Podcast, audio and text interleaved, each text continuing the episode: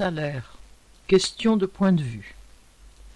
Dans une interview sur LCI le 27 septembre, répondant à Le Maire et à Castex qui font mine en cette année électorale d'inciter le patronat à revaloriser les salaires, le président du MEDEF a affirmé que, citation, une augmentation des salaires, c'est aussi une augmentation des prix.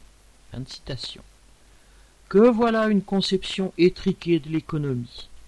Une augmentation de salaire, aussi douloureuse soit-elle pour Roux de Bézieux, cela peut aussi être une diminution des profits. Il est vrai que dans ce cas, cela ne passe pas par un paisible débat entre patronat et gouvernement, mais par un explosif, imprévisible et tonitruant coup de colère des travailleurs. T.B.